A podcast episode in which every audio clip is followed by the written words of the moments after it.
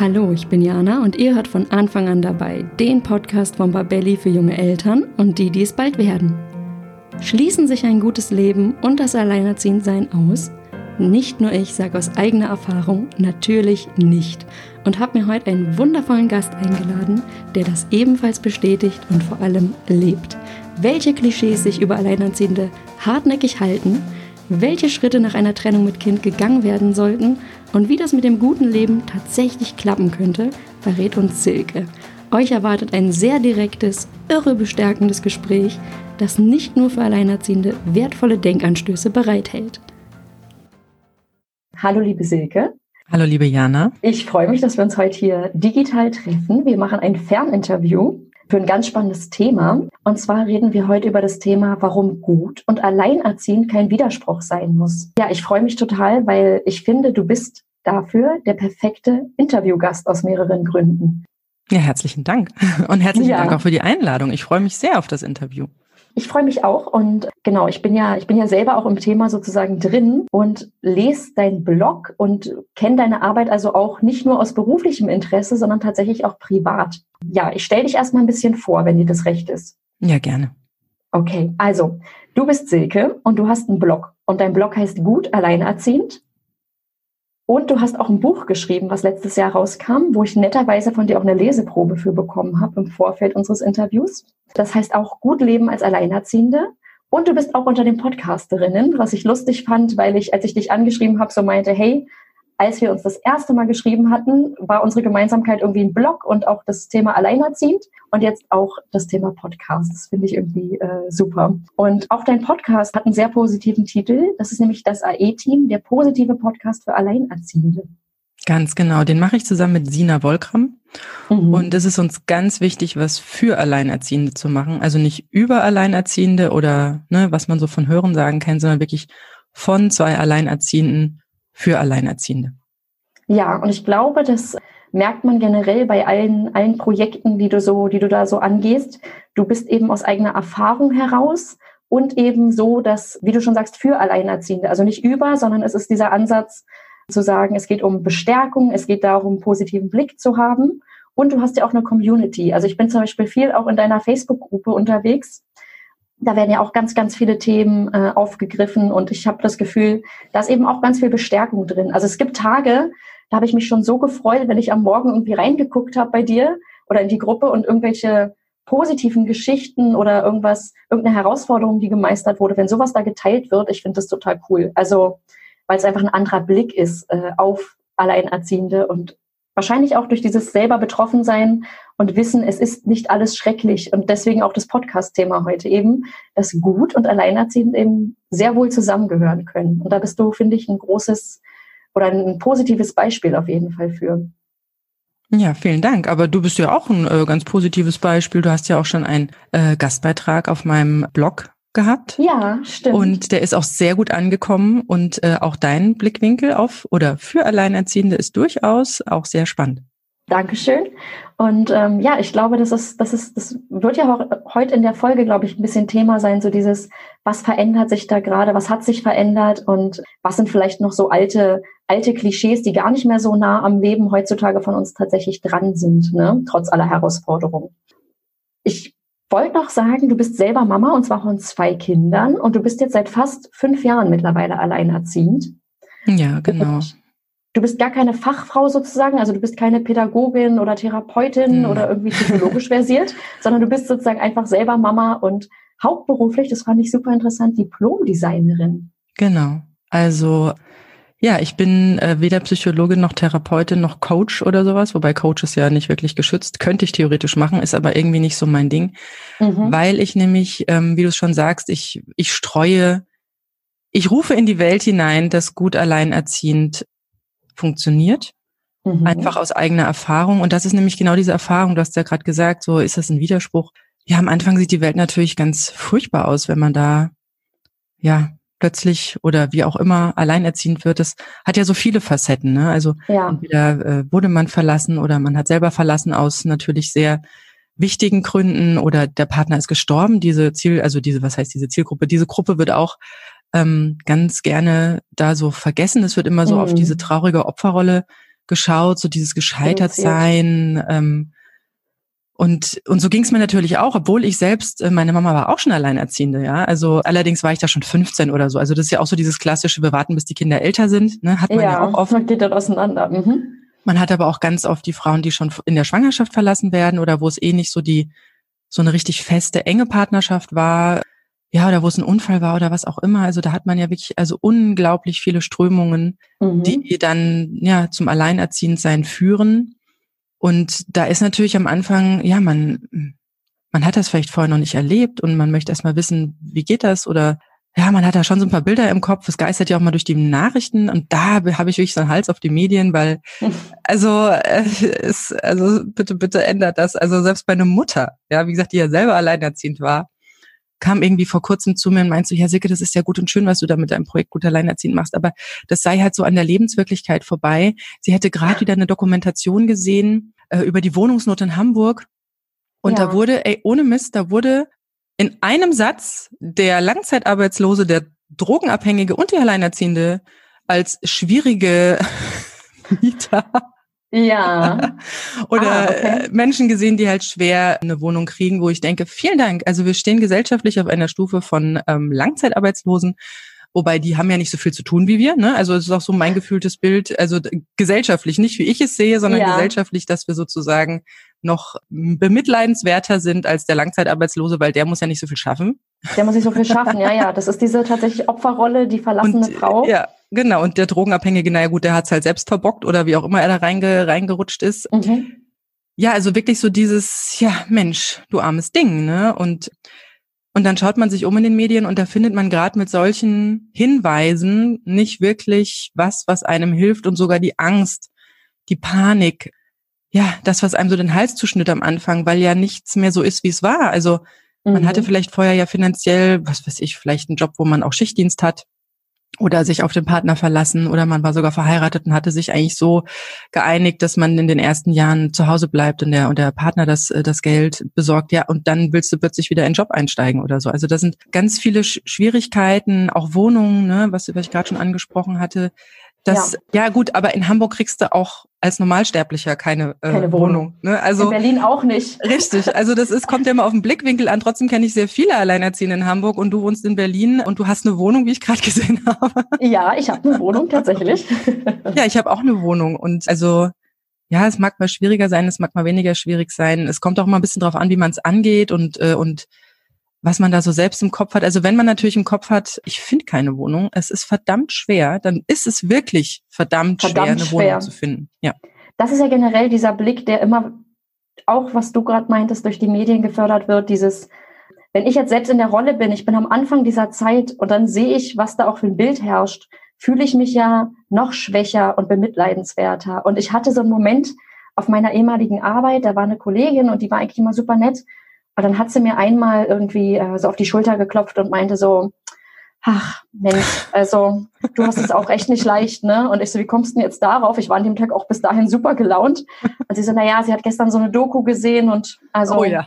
das ist schon hartes Los. Und ich so, ja, also ich bin nicht die Frau aus der Doku und die Doku muss auch ein bisschen dramatisieren und ich finde es schade, dass so eine Dokumentation halt immer in den Mittelpunkt stellt, was alles ganz schlimm ist und schwer ist. Und dann ist dieser traurige Blick mit, die Kinder kriegen wieder keine Geschenke, weil Mama hat kein Geld und dann ist so eine Musik. Also das ist auch ein Bild bei allen Herausforderungen. Das ist auch gar kein Schönreden, aber wenn wir Herausforderungen haben, gehen wir die an und sind ja auch in der Lage dazu. Und ich glaube, das ist auch so ein Ding, dieses sich selber, das Vertrauen in sich selber zu haben, dass wir diese Herausforderungen meistern können und dass unser Leben nicht vorbei ist und ich glaube, du hattest das in deinem Buch geschrieben, aufgeben ist keine Option. Also das ist, das ist so weit weg und ich sehe es ja auch, wie, was für eine Stärke Alleinerziehende häufig auch entwickeln, dass, dass dieses Medienbild, was da vermittelt wird, ist sehr rückschrittlich. Und ich habe, ich war wirklich geschockt. Ich habe für diese, für diese Folge auch recherchiert und ich habe bei dir auf dem Blog gelesen, da hast du geschrieben, dass du mal in der Kita-Garderobe deines Kindes eine anonyme Kleiderspende bekommen hast. Und ich habe mir wirklich an den Kopf gefasst und dachte, das war bestimmt gut gemeint, aber das ist so daneben und das ist so wieder so ein, so ein Klischee. Und da wollte ich auch mal fragen, gibt es Klischees, die dir auch immer wieder begegnen? Weil ich wohne in Berlin Und ich glaube, du hattest geschrieben, du bist eher in so einer ländlich geprägten Region oder in so einem mhm. ähm, an, am Rande der großen Stadt sozusagen. Naja, noch nicht mal am Rande, also am Rande der Kleinstadt.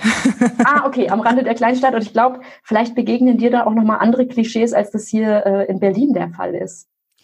Ja, also da ist man natürlich, auch wenn es mit den Wohnungen schwierig ist im Großballungsraum, natürlich etwas, also da gibt es definitiv mehr Alleinerziehende. Ich glaube, da gibt es ja auch Statistiken drüber. Also ich muss sagen, ich habe es noch gut getroffen, weil ich bin halt hier auch groß geworden. Ich bin nach der nach der Trennung wieder hier in die Heimat gezogen, weil halt auch meine Eltern hier sind. Das ist jetzt aber nicht so, dass die, also meine Kinder haben noch nie bei meinen Eltern übernachtet. Das geht irgendwie mhm. nicht. Also ja. es geht mir nur einfach drum, dass ich, dass ich hier vertraut bin. Also dass ich hier äh, und deswegen ich kenne hier halt auch viele, sind viele hier geblieben, viele, die jetzt auch ihre Familien gegründet haben. Das heißt, ich mhm. habe da so einen so einen Blick von früher. Ich äh, lach so ein bisschen über über die ganzen Neubauvillen mhm. von Zugereisten, die hier irgendwie von überall her herkommen, weil es ein ganz guter ähm, ja, man kommt ja ganz gut ins Rhein-Main-Gebiet rein oder man ist noch so Teil des Rhein-Main-Gebiets. Mhm. Man kann gut nach Frankfurt arbeiten gehen zum Beispiel. Direkte Autobahnanbindung. Und deswegen gibt es hier kaum Alleinerziehende. Wir hatten auch mal einen Alleinerziehenden-Treff, da drei, vier sind da gekommen, mehr war es nicht. Ja. Deswegen, also es, es gibt aber auch noch viel härtere Regionen, sage ich jetzt mal so im wirklich ländlichen, vor allem im, auch im, äh, im süddeutschen Raum. Da, ja. da hat man wirklich noch richtige Bretter zu bohren als Alleinerziehende. Da bin ich ja hier gerade auch dadurch, dass ich Wurzeln hier im Ort habe, ja also nicht so, dass ich hier ein Brett bohren muss. Ich bin bekannt und ja, diese Kleiderspende, ja, gut gemeint ist alles andere als gut. äh, ja, weil es halt einfach wirklich so dieses Klischee zeigt, ich bin bemitleidenswert, ich, ich brauche dringend Dinge von außen, mhm. äh, wahrscheinlich habe ich auch kein Geld. Ich, ich, ich musste ja sogar selber über mein eigenes Klischee lachen. Ja. Weil ich arbeite ja als Diplomdesignerin, das hast du vorhin gesagt. Ja, ich arbeite vormittags als selbstständige Designerin, allerdings als feste freie Designerin für eine Hamburger Agentur.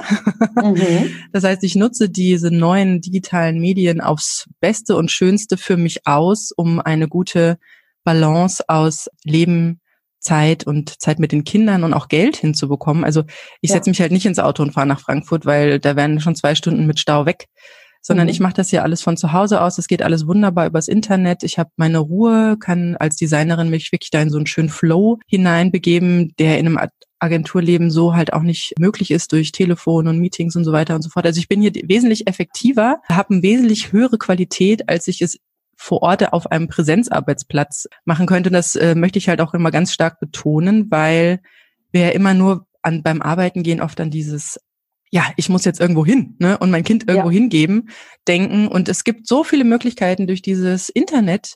Also diese mhm. Präsenzarbeitsplätze sind ja nur entstanden, als es noch nicht diese Kommunikationsmöglichkeiten gab. Und jetzt gibt's ja dieses, dieses, diese tolle Möglichkeit, übers, äh, übers Internet zu arbeiten, zu kommunizieren, auch mit Video-Meetings, ja, oder wie wir jetzt, ja. ja. Ich muss nicht zu dir nach Berlin reisen, um jetzt den Podcast mit dir aufzunehmen. Wir können das ganz einfach jeder von sich zu Hause aus tun.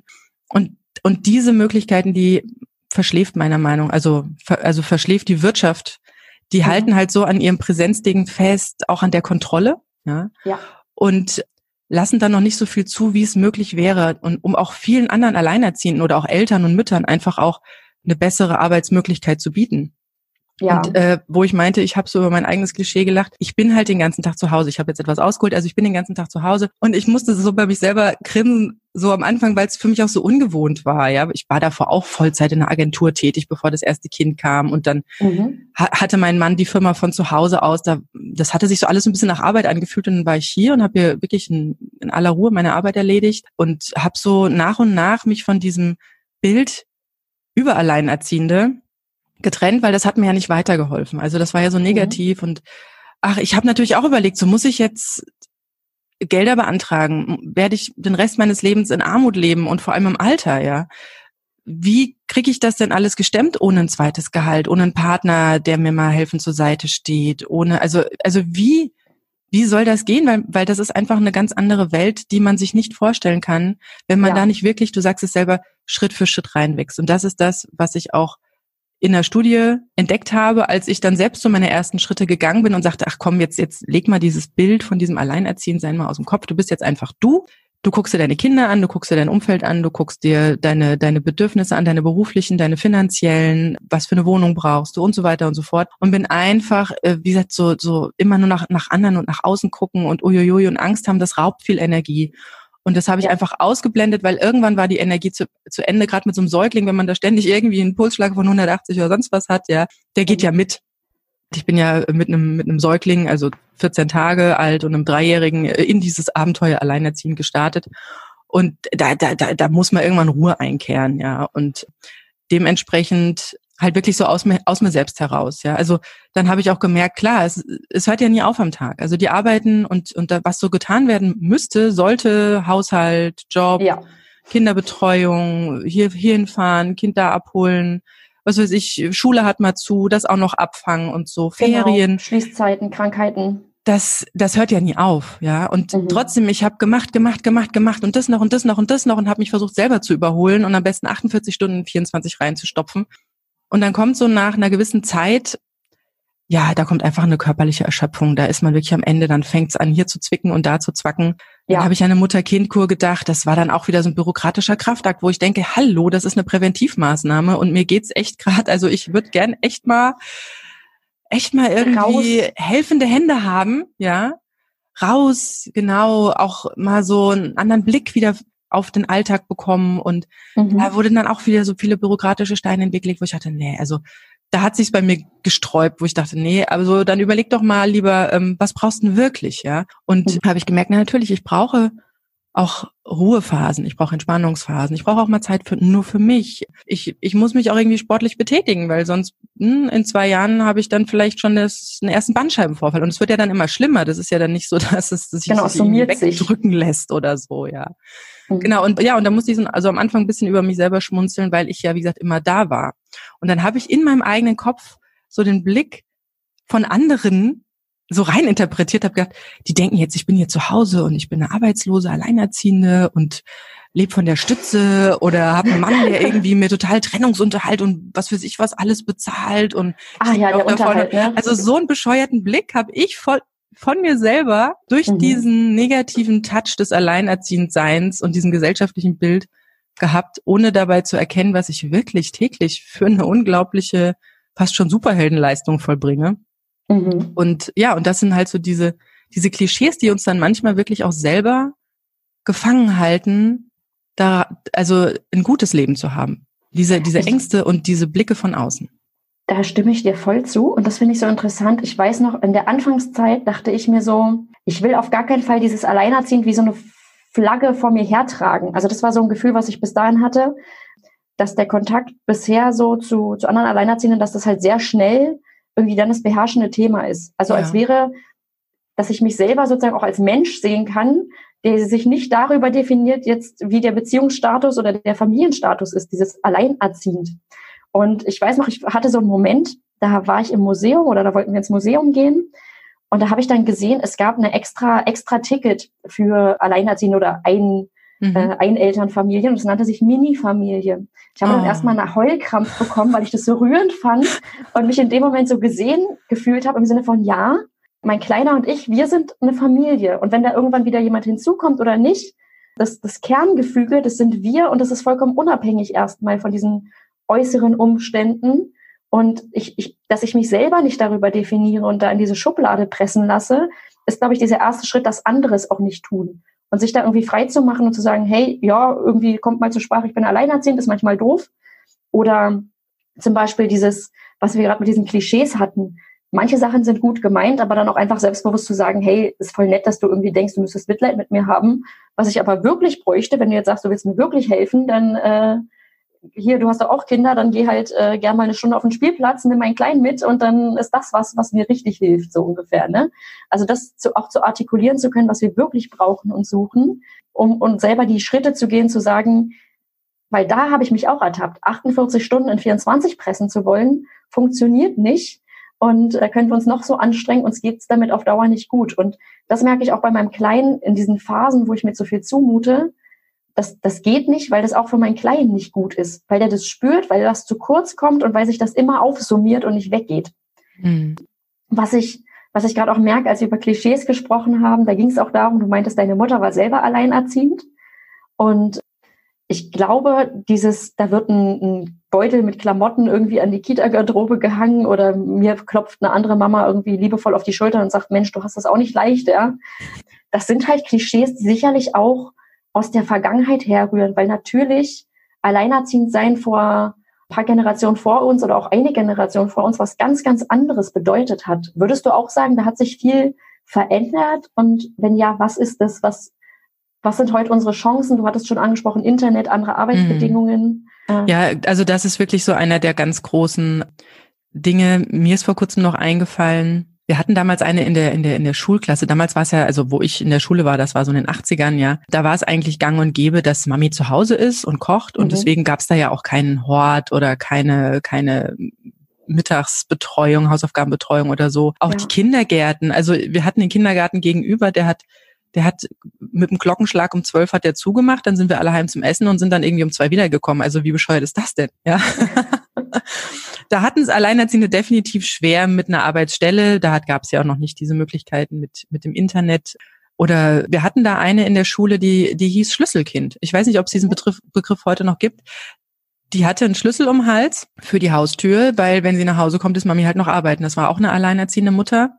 Mhm. Und die waren gleich, also ja, das Schlüsselkind war halt geprägt. Also das, äh, egal wie hübsch die sich angezogen hat, da hat man immer irgendwo einen Mangel gefunden, irgendwie strubbelige Haare oder irgendwie Löcher in Strümpfen. Bei anderen mhm. Kindern ist es völlig Wurst, ja, wenn Mami und Papi irgendwie da sind. Also das ist auch so ein Klischee-Ding, dass, dass es irgendwie gleich dann darauf abgewälzt wird. Mhm. Ja, und ich habe mal, ich habe einen Beitrag auf meinem Blog, der heißt, ja, das ist, das ist praktisch neue Privilegien schon gibt. Also ich weiß, jetzt gibt's wieder einen Aufschrei, weil auch das, was wir vorhin mit den Medien hatten, die Medien, ich, hab, ich kriege ja auch viel, viele Medien klopfen bei mir an, aber es geht immer nur, was du eingangs schon erwähnt, erwähntest, um dieses, um dieses Negative, dieses, das noch zu unterbieten. Also einer fragte, ob ich denn eine Alleinerziehende kennen würde, die noch nicht mal Geld für eine Schultüte für ihren Sohn hätte oder für ihre oh Tochter Gott. zur Einschulung, äh, ob, ob, ob ich da einen Kontakt herstellen könnte, wo ich denke, geht's noch? Ja, also ich meine, ja. wir sind hier nicht in, äh, keine Ahnung, irgendeiner Survival-Show, ja, sondern, sondern, im echten Leben. Dankeschön und nein, ich kenne da leider keinen. Ich weiß auch nicht, was das mit Alleinerziehenden zu tun haben soll. Und also ich, ich weiß von vielen Medienvertretern, ich äh, trete den äh, immer wieder gerne und herzlichst auf die Füße und schreibe E-Mails mhm. und verschicke mein Buch und so weiter und so fort. Mhm die, die gehen nicht an das Thema gut alleinerziehen dran, weil es gibt natürlich sehr viele Dinge, die für Alleinerziehende im Argen stehen. Also ich sage nur Steuerklasse 2. Mhm. Madame Moneypenny hat es gerade mit der überproportionalen Steuerlast für Alleinerziehende, die, der sie selber nochmal auf den Grund gegangen ist und es bestätigt hat, auch, mhm. im, auch in Gesprächen mit, mit der Politik. Und es ist natürlich es gibt sehr viele Dinge, wo man was machen kann. Gerade gibt's eine, gibt's eine Petition für Care-Arbeit muss sichtbar werden. Also dass es nicht alles immer so nett von Frauen abgefangen wird und am Ende steht man ohne Rente da. Ja, bin ich total dahinterher, bin ich total dafür. Und mhm. das muss stärker werden. Also dass diese Lobby, die ja kaum, sage ich mal, unter Alleinerziehenden vorhanden ist, wir haben ja gesagt, der Tag hat genug Aufgaben, mhm. äh, als dass man sich jetzt auch noch politisch engagieren könnte. Also es ist schwierig. Ja. Deswegen müssen wir noch viel, viel lauter werden, noch viel mehr zusammenstehen, noch viel mehr Dinge, die uns im täglichen begegnen und die wir gar nicht so wahrnehmen, weil wir es einfach für selbstverständlich hinnehmen, weil unsere Mütter das schon gemacht haben, weil unsere Omas das gemacht haben, weil das irgendwie dazugehört, wenn man eine Mutter ist oder eine Frau ist. Also da gibt's noch so viel, was man, was man besprechen und, und was man erstmal wahrnehmen muss. Und das ist so ein bisschen jetzt in der Entstehung und das gab's halt damals gar nicht. Ja, und dementsprechend muss ich schon sagen, es gab auch weniger Alleinerziehende früher. Ne, heute kann ich mich vernetzen. Also ich kann heute über, du hast es ja gesagt, ich habe eine Facebook-Gruppe, auch dieses Betreuungs- und, und Beratungsangebot. Ich kann heute irgendwie auch ein Webinar buchen und mich über irgendwas informieren okay. oder auch ganz einfach mal googeln. Ja, mhm. Google hat dann auch manchmal schlechte Ergebnisse, ne? Und gerade so die Medien hatten wir auch schon angesprochen. Also das ist auf jeden Fall besser geworden und wie gesagt, diese Arbeitsmöglichkeiten, das also das das muss wirklich mal aufgebrochen werden dass da wirklich viel, viel mehr Vereinbarkeit von Familie und Beruf möglich ist, als man es immer nur mit diesem Tausch von ich, ich, ja, wenn ich jetzt 30 Stunden die Woche mache, dann komme ich hier wieder in Ungleichgewicht. Wenn ich 40 Stunden die Woche mache, brauche ich eine Ganztagsbetreuung für mein Kind. Möchte ich das? Also mhm. nicht jeder Alleinerziehende und da und da stehe ich auch dafür. Also ich ich sage, macht Vollzeit nur, wenn euch der Job echt, also wenn ihr wenn ihr das echt wollt, weil euch der Job richtig viel bringt, ja. ja. Und weil ihr denkt, dass es ja was weiß ich, dass ihr am Ende keine Rente habt oder sonst was. Also ihr habt sowieso keine Rente. das ist sehr ermutigend, Silke. Ihr habt sowieso keine Rente, deswegen ist egal. Äh, ja, nein, aber das aber ist nämlich auch der wichtige Punkt für Alleinerziehende. mhm. sich jetzt schon mit den Finanzen und ich hätte das selber nicht gemacht. Also ich habe mich ja so sicher gefühlt in der Ehe. Wir hatten ein Eigenheim ja. gekauft, ne? Ich hatte da irgendwie einen Ehemann. Ich habe dann halt irgendwie vormittags da auch schon mit dem ersten Kind in dieser Selbstständigkeit gearbeitet habe da halt so was dazu verdient, ja, aber dann mhm. wirklich auf diesen eigenen Füßen stehen, das hört sich im ersten Moment, das ist, der, das ist der schlimmste Schock, das ist der höchste mentale Stress. Also es gibt mhm. ja so ein, so ein Wissen, dass, dass Lebenskrisen die größten Lebenschancen fördern können, weil nämlich man da wirklich so auf, also auf den, auf den Boden der Tatsachen wirklich geschmissen wird. Gedrängt wird. Ja. Und dann wirklich gucken muss, und wie komme ich da jetzt wieder raus? Und das geht. Und genau das ist das, du hattest es ganz am Anfang äh, erwähnt, Alleinerziehend sein ist eine Entwicklung. Am Anfang mhm. ist Trennung, ist Trauerphase, ist die Welt nicht mehr verstehen, ist rumgucken und Panik und Angst und Mitgefühl in den Blicken der anderen. Also man weiß ja gar nicht mehr, wo einem der Kopf steht. Diese Normalität mhm. fehlt, dieses Eingewöhnen fehlt. Und dann kommen diese Herausforderungen. Und, und mit jeder Herausforderung, die man geschafft hat, wächst man innerlich. Also ein Meter mindestens, sage ich mal, ja, bis man ja. irgendwann und ich, ich bin jetzt ja seit über über fünf Jahren sogar schon jetzt Alleinerziehende und das ist was, was ich in so einer Studie ge ge gelesen habe. Am Anfang ist es ist es wirklich nicht das Sahneschlecken und ich würde das auch niemals anders präsentieren, mhm. weil auch wenn jemand sich selbst trennt, hat er vorher schon gewisse Ängste und und Zweifel und Überlegungen angestellt. Ja, das ist nicht einfach, sich zu trennen.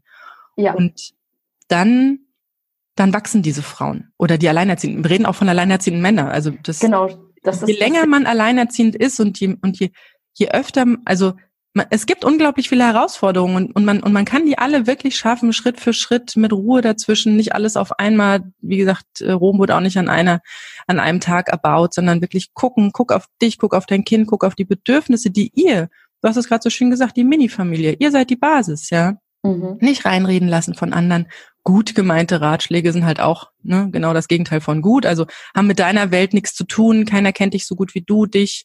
Keiner mhm. kennt dein Kind so gut wie du. Und dann wirklich gucken, was brauche ich wirklich? Und und wenn man das mal für sich festhält, vielleicht auch hinschreibt oder wirklich sich so ganz ganz bewusst vors Auge führt, was brauche ich wirklich, damit damit die nächste Zeit gut wird. Also ich brauche jetzt eine Wohnung oder ich muss es mit dem mit dem Geld, das muss irgendwie anders laufen oder oder ich. Es gibt ja auch staatliche Beihilfen zum Beispiel, die man die man in der Anfangszeit wirklich nutzen sollte, statt irgendwo einen Minijob ein, anzunehmen und noch mehr seine Arbeits, also seine seine seine Zeit zu reduzieren, zu weil du brauchst für. Gedanken für für ne, für also du brauchst einfach Zeit dafür zu überlegen dir Gedanken machen zu können, auch abends vielleicht den Haushalt ruhen zu lassen und dich auf die Couch zu setzen, wirklich mal durchzudenken, was muss ich so tun, was ist wichtig für uns, was könnte eine Lösung sein äh, und dann ganz bewusst rumgucken, was gäbe es vielleicht bei anderen für Lösungen, auch wenn die vielleicht nicht alleinerziehend sind. Also wirklich von diesem alleinerziehenden Fokus mal rausgehen, sondern rausgehen. gucken, wie könnte ich die Arbeit anders organisieren? Gibt es vielleicht eine andere Branche, wo ich mit meinem Wissen besser, vielleicht zeitlich von den Arbeitszeiten besser aufgehoben wäre?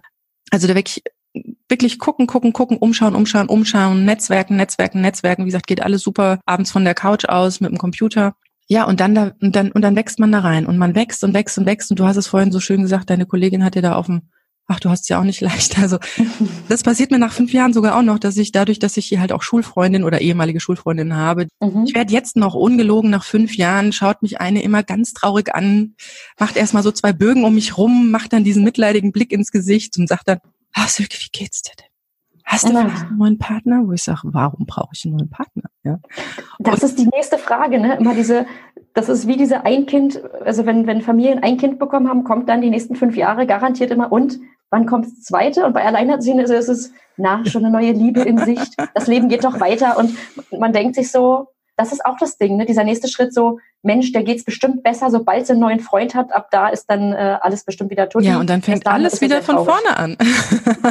ja, also im Zweifel, ja, das denke ich nämlich auch. Also wenn man nicht, also wenn man diese alte Trennung, die ja mhm. wirklich so, äh, sage ich mal, schon ziemlich tief verletzt haben kann, oder mhm. welche Gründe auch immer dazu geführt haben, dann, und wenn man die nicht aufarbeitet für sich, also warum habe ich mir mhm. diesen Mann unter Millionen Männern ausgesucht? Ne? Also was hatte der? Was hat mich an dem gereizt, fasziniert?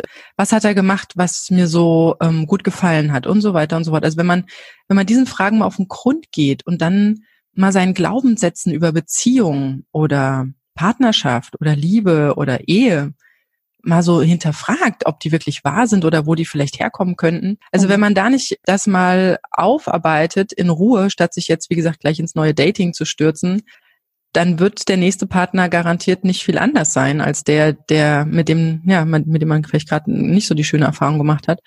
Ja. Und deswegen dieses, das heißt immer so, also ich bin gerade dabei, lustigerweise was zu schreiben über diesen Stereotyp Frau, der uns in den Medien auch so oft entgegenstrahlt. Und ja. ich habe das jetzt so ein bisschen für mich aus, ausgearbeitet. Also ich meine, Männer können alles sein. Die können intelligent sein und hässlich.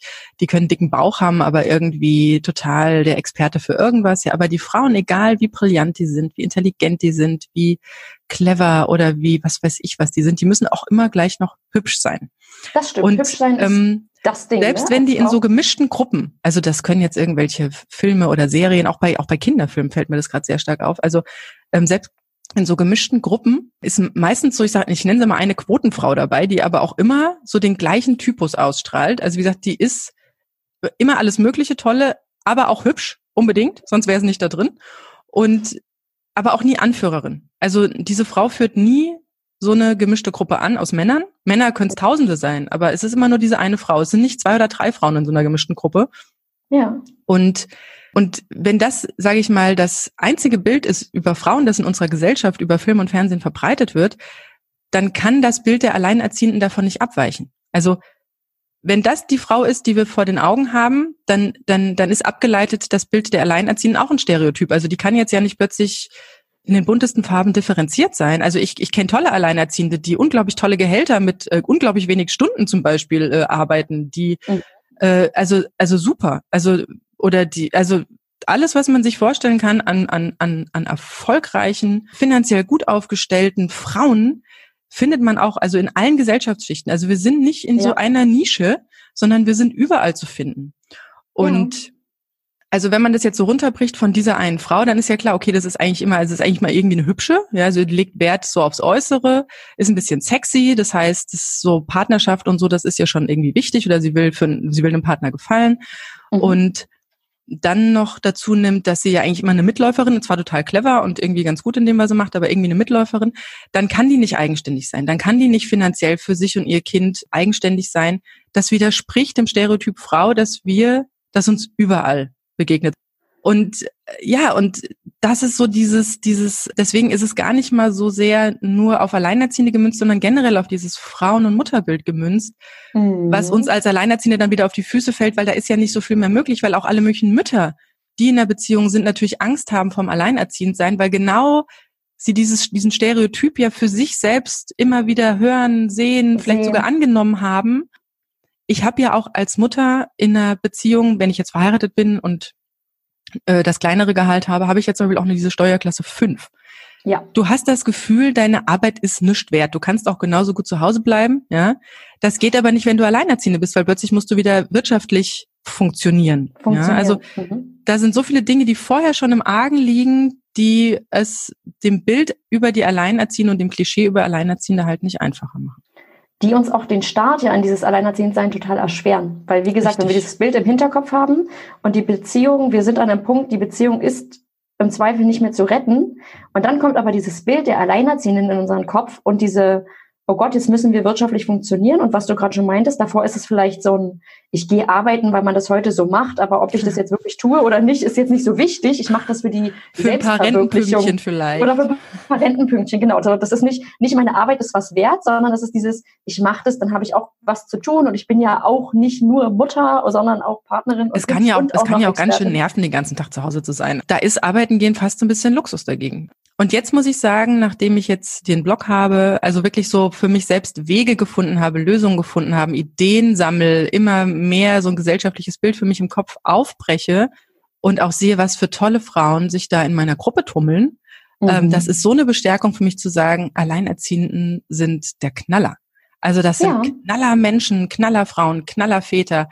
Ich, mir fehlen die Worte. Ich bin unglaublich stolz, dieser Gruppe anzugehören und mhm. deswegen kann ich mittlerweile, es hat gedauert, ich gebe es zu, aber ich kann mittlerweile auch äh, nach fünf Jahren diesem mitleidigen Blick unglaublich gut begegnen. Ich lasse mich davon nicht mehr runterziehen. Mhm. Ähm, ich, ja, ich sage dann, ja, nee, ach Partner, hm, warum? Weil, ja, vielleicht nochmal so für mich, ja, aber Aber ich möchte ehrlich gesagt mit einem Partner, ähm, also ich möchte nicht nochmal in dieses heilige Familienbild rein. Weil ja. ich jetzt so viele Wege für mich gefunden habe, dass ich so diese Relevanz, die man gesellschaftlich hat für, äh, über einen Partner, es ist ja auch so ein stereotypes Bild, so, ähm, ja, dann bist du abgesichert. Nee, habe ich herausgefunden, stimmt nicht.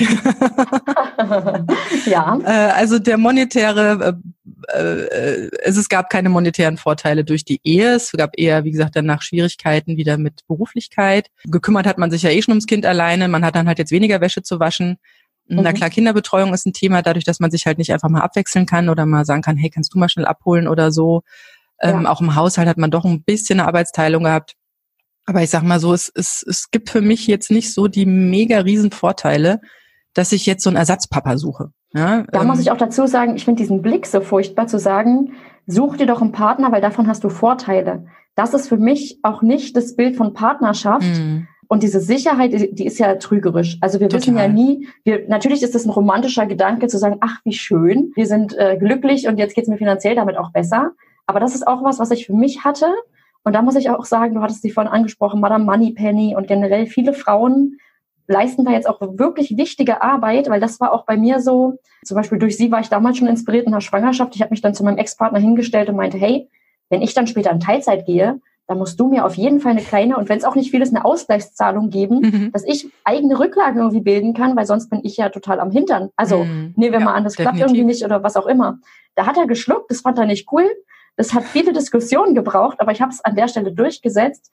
Und auch dieses kleine Finanzpolster, was ich dadurch dann hatte, hat mir manche Schritte dann nach der Trennung ermöglicht, die total wichtig dann waren mhm. und die mhm. auch für mein Kind wichtig waren, weil ich eben nicht am Anfang diese ganz großen Sorgen hatte. Und aber was du auch gerade sagst, dieses, wir Alleinerziehende, wir müssen keine Lücke füllen im Sinne von, uns geht so schlecht, wenn da niemand ist.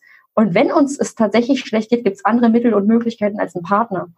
Das sollte was sein, was freiwillig kommt aus im Sinne von, ich habe einen tollen Menschen, mit dem ich irgendwie einen Teil meines Lebens gemeinsam erleben möchte, finde ich. Ja, ich hatte mal so eine Umfrage gestartet, äh, weil ja auch das Klischee Alleinerziehende sind einsam. Genau, und da habe ich eine Umfrage gestartet und es ist wirklich so. Es gibt wirklich sehr viele Alleinerziehende, die sich einsam fühlen. fühlen. Und das ist ein sehr, sehr quälendes Gefühl, das ist ein sehr unschönes ja. Gefühl, das macht keinen Spaß. Und, ähm, und es gibt aber auch Alleinerziehende, die das gar nicht haben. Also ich gehöre zur zweiten Kategorie, eben weil ich Schritte gegangen bin. Mhm. Und mir ist damals ein Buch in die Hände gefallen und da ging es um das innere Kind. Und das habe ich sehr aufmerksam gelesen, weil ich das irgendwie, irgendwie hatte mich dieses Buch magisch angezogen.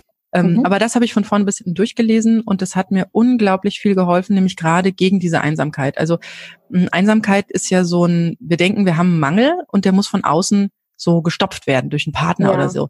Dazu muss man sagen, es gibt auch die, also es gibt auch den Fall, das kennt vielleicht auch jede, dass man auch in einer Partnerschaft sich extrem einsam fühlen kann, ja. Das und dann fängt man immer an, genau, und dann fängt man immer an, so den Partner ändern zu wollen und dass man mehr Gemeinsamkeiten hat und so. Und das liegt damit zusammen, dass man halt die Verbindung zum inneren Kind verloren hat. Selbstliebe, viele ver ja. also verwechseln das oft mit Egoismus, also die Selbstliebe und die eigene Wertschätzung für sich selbst. Also Nee, wir sind keine mangelhaften Wesen und wir sind genauso richtig, wie wir sind und wir müssen nur gucken, was zu uns passt und das uns mhm. dann ins Leben holen.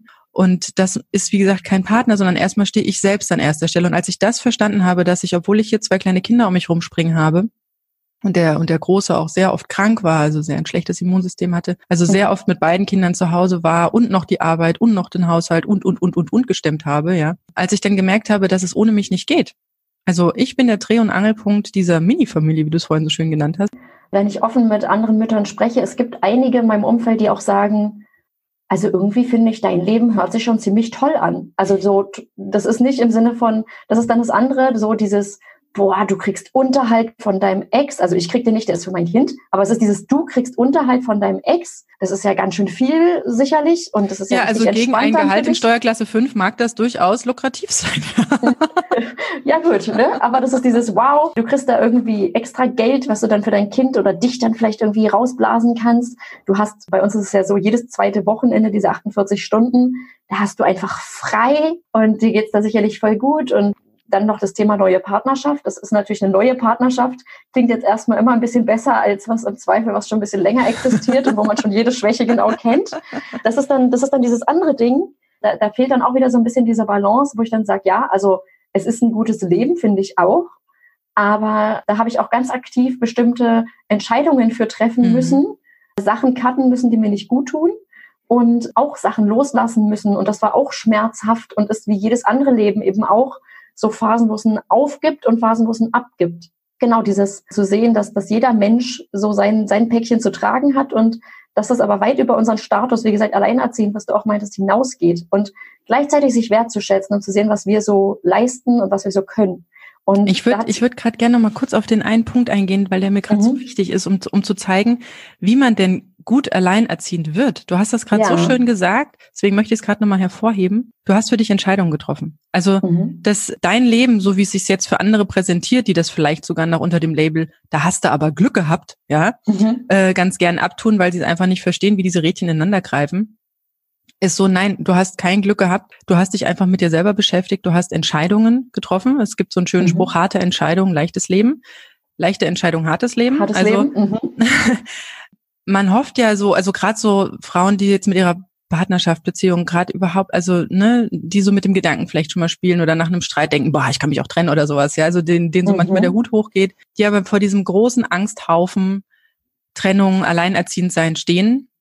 Es ist so, diese, also es wird euch kein gutes Leben in die Wiege gelegt oder oder in den Moment der Trennung reingelegt. Also ich habe eine Mutter mit drei Kindern und die wird gefragt, wie du arbeitest noch, also mit drei Kindern, da lebst du doch bestimmt komplett gut von staatlicher Unterstützung. Nein, vertraut nicht auf irgendwelche anderen, ja? ja. Aber so wie du das gesagt hast, das, also das Glück liegt in dir selbst und du hast, mhm. du hast dein, du hast auf dich geguckt, du hast dir deine Räume geschaffen, du hast deine Entscheidungen getroffen, die waren nicht einfach, aber du hast dir dein Leben so gestaltet, wie es für dich gut ist und für dein Kind gut ist. Und das ist das Wichtige. Und genau das ist gut alleinerziehend. Also nicht nur, also es, es funktioniert überhaupt nicht, sich zu vergleichen oder zu jammern. Das ist alles einzelnes Stückwerk, wohl überlegt zusammengesetzt.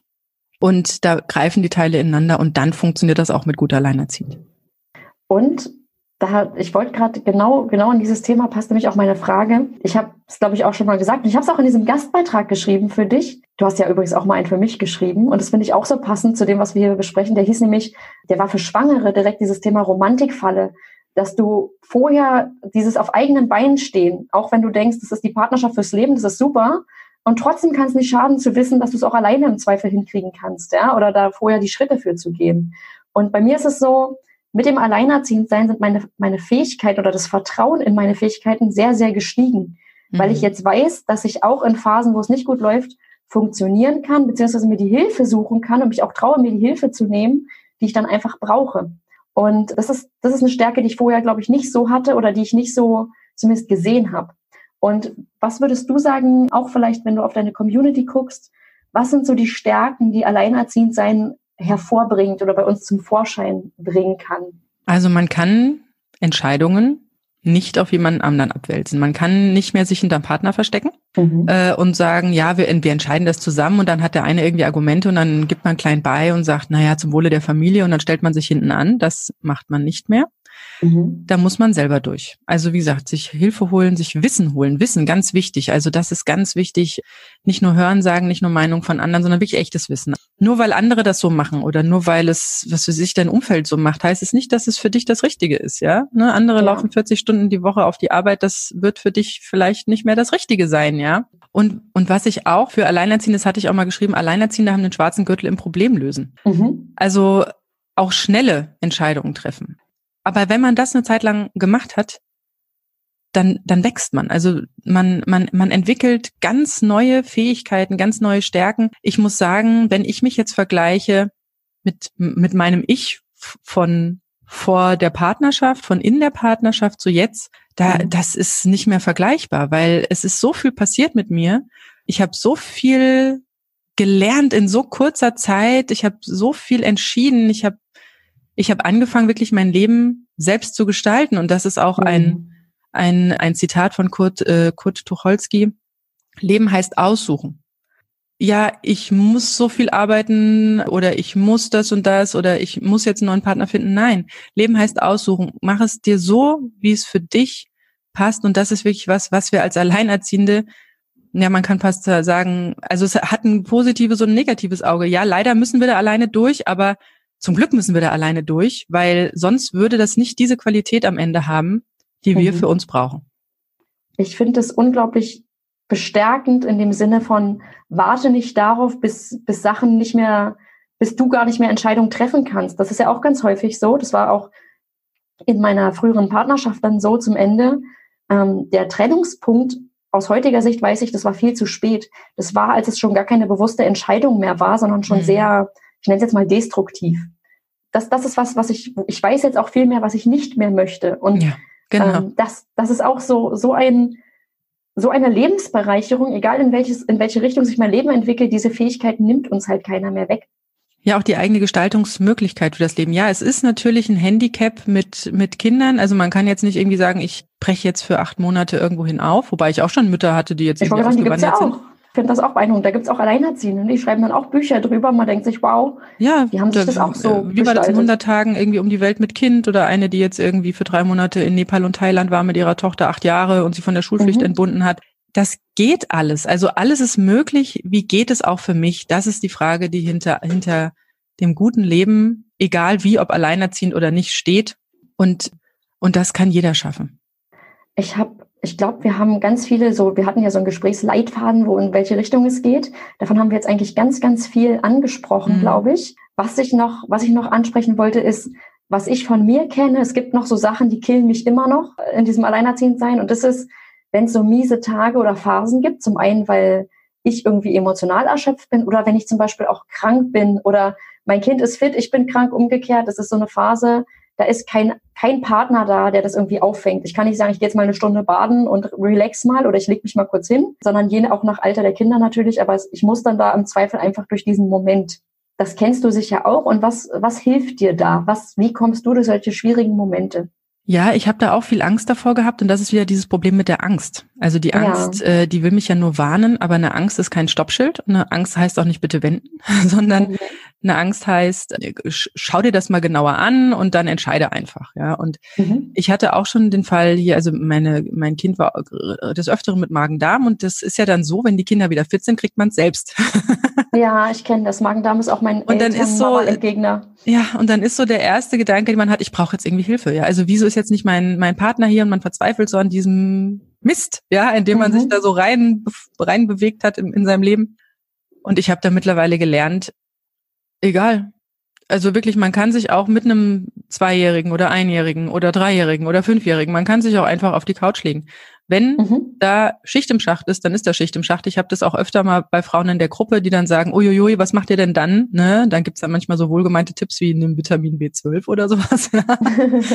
äh, also von wegen, äh, bleib schön leistungsfähig. Aber ich, ich sag mittlerweile, nee, das ist ein Zeichen des Körper und der ist krank. Und dann ist Schluss mit Mami sein. Na klar bist du noch weiter Mami, aber man kann genauso gut eine Mami von der Couch aus sein. Ja? Mhm.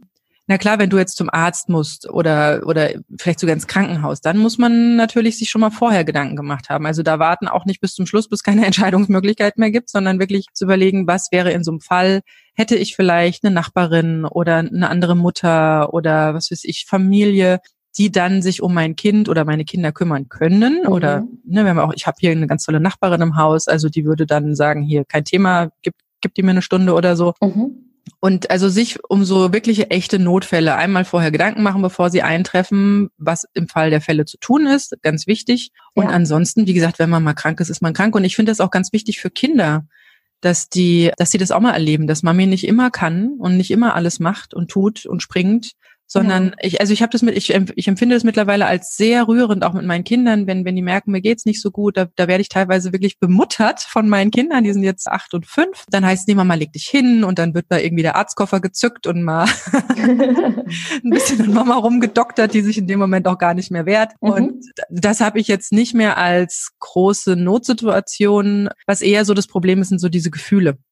Ja. Also wenn man da wirklich innerlich kurz vorm Platzen ist und dann schon anfängt, die Kinder anzurauen, weil man da irgendwo was in sich drin hat, was mal, was dann irgendwie so wurmt, ja. Mhm. In dem Fall muss man wirklich sagen, hm, man kann Gefühle nicht wegschieben. Und je länger ich mit so einem Brocken in mir drin rumlaufe, umso größer wird er mit der Zeit. Ja. Also das sind so aufgestaute Emotionen mhm. und die muss man mal ablassen. Aber das natürlich besser nicht vom Kind, sondern wenn man mal so merkt, mieser Tag oder so oder gerade doof, oder meine Kinder nerven mich gerade bis zum Messer, ja, dann mhm. gehe ich aus der Situation raus. Also ich, ich gehe dann meistens hier auf den Balkon, ja, mhm. mach mal kurz die Tür zu, das dauert so pff, zehn Minuten einmal tief ein- und ausatmen.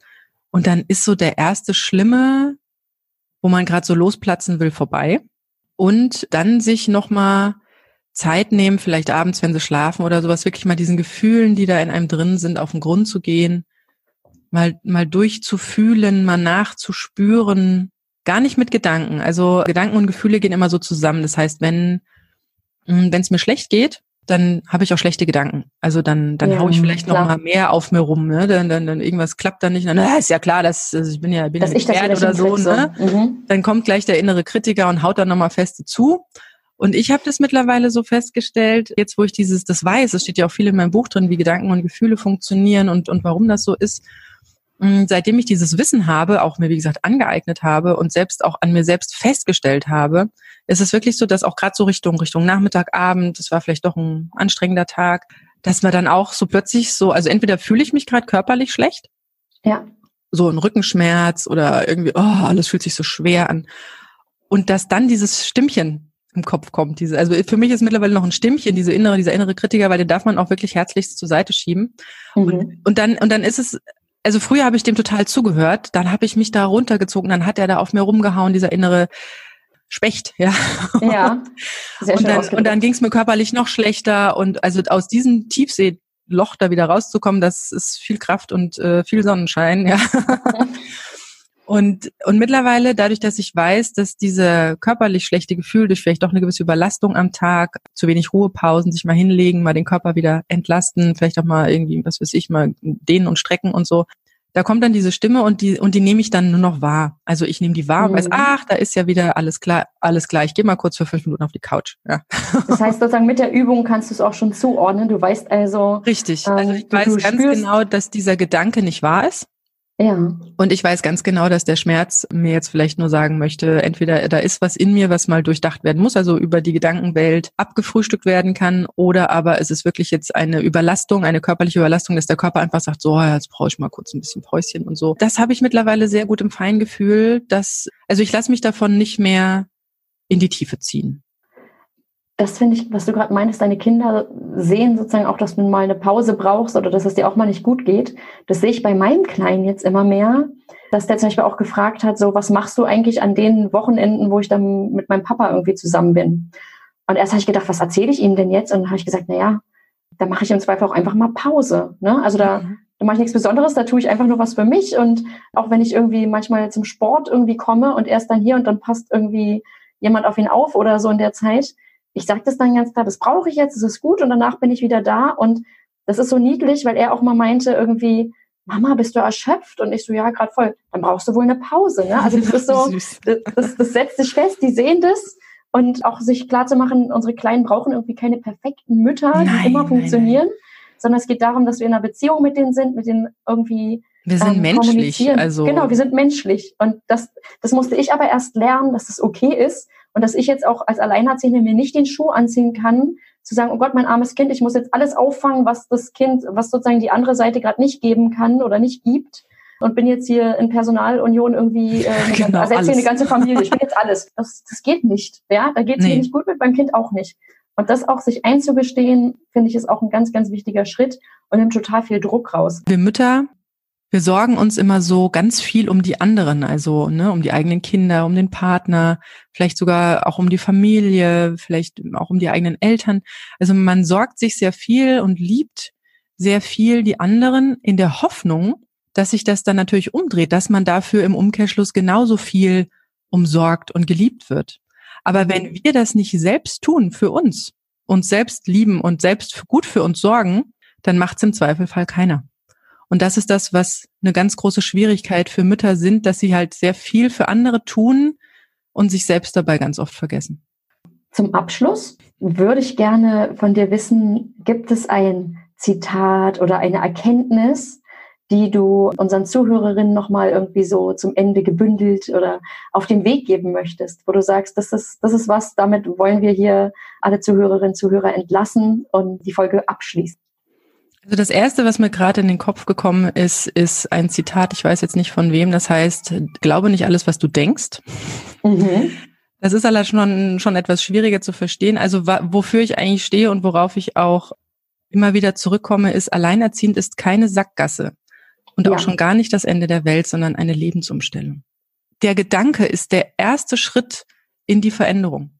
Also ja. wenn wir uns zugestehen, mal anders zu denken oder mal in andere Gedankenwelten einzusteigen oder wirklich mal das, was uns quält, zur Seite zu legen und zu sagen, okay, das ist vielleicht dann doch nicht die richtige Idee. Wie könnte es anders gehen? Oder, oder, oder, oder, oder, oder wie stelle ich mir das Leben vor? Ich nenne das immer so gerne den Fixstern. Also klar, mhm. wenn ich irgendwie nur gucke, dass ich den nächsten Monat irgendwie finanziell über die Runden komme, dann ist das kein sehr hoher Fixstern. Ja, aber wenn ja. ich, wenn ich so ein großes, so eine große Lebensvision vor Augen habe, der so ganz oben, so ganz hell strahlt und ich gucke dahin, da hoch, dann gucke ich ja schon mal hoch und nicht runter, ja, kein Downgrading, sondern Upgrading, ja. Upgrading. Mhm.